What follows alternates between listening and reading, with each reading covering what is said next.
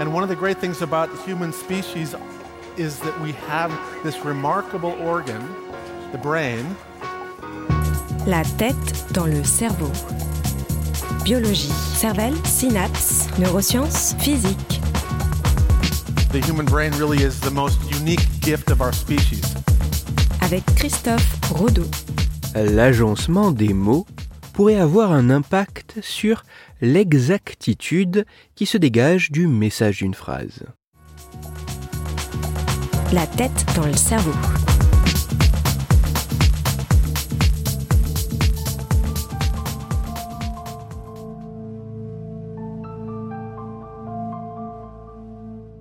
L'antimétabole est une figure de style qui consiste à répéter des mots apparaissant début de phrase, à la fin de celle-ci, mais dans un ordre différent. Si l'antimétabole peut apparaître assez agréable à lire, un pour tous, tous pour un, une place pour chaque chose et chaque chose à sa place, à quel point l'utilisation de cette agréable figure de style peut-elle altérer le jugement que nous portons au propos du contenu de ces phrases?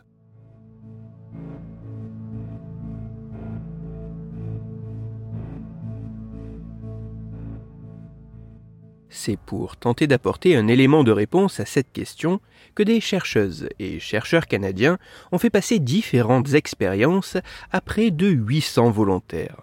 Dans les grandes lignes, le déroulement de chaque expérience était assez comparable. Tout d'abord, une phrase apparaissait. Puis, le participant devait évaluer à quel point ce qui était dit dans cette phrase était exact.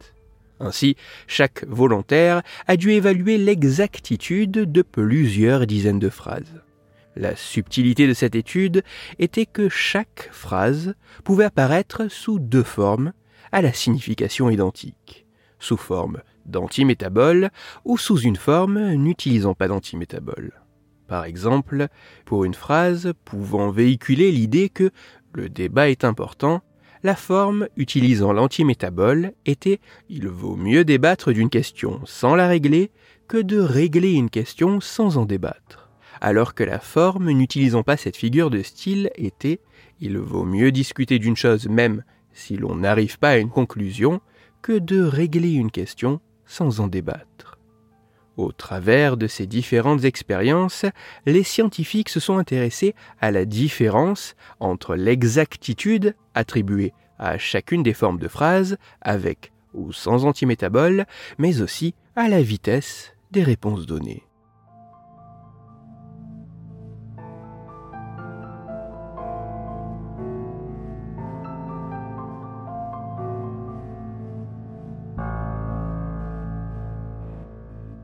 Les résultats de cette étude mettent en évidence que l'utilisation d'une antimétabole pourrait avoir un impact sur l'exactitude accordée à une phrase. En effet, une phrase sous forme d'antimétabole est, en moyenne, jugée plus exacte qu'une phrase ayant un sens identique, mais sans cette figure de style. De plus, il apparaît également que l'évaluation sur l'exactitude d'une phrase sous forme d'antimétabole est donnée plus rapidement, ce qui pourrait laisser penser que le traitement de ce type de phrase serait plus fluide au niveau cérébral, une plus grande fluidité qui pourrait potentiellement jouer sur l'exactitude accordée.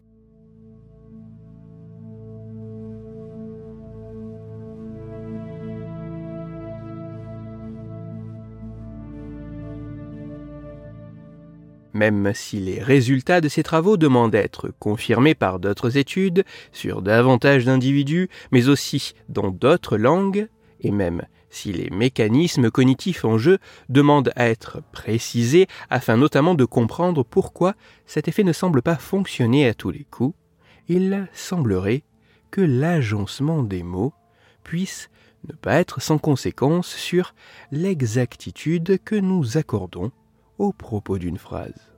Plus précisément, l'utilisation d'une antimétabole, une figure de style consistant à répéter des termes, mais de manière inversée, pourrait biaiser l'exactitude que nous accordons à une phrase en la rendant, d'une certaine manière, plus convaincante.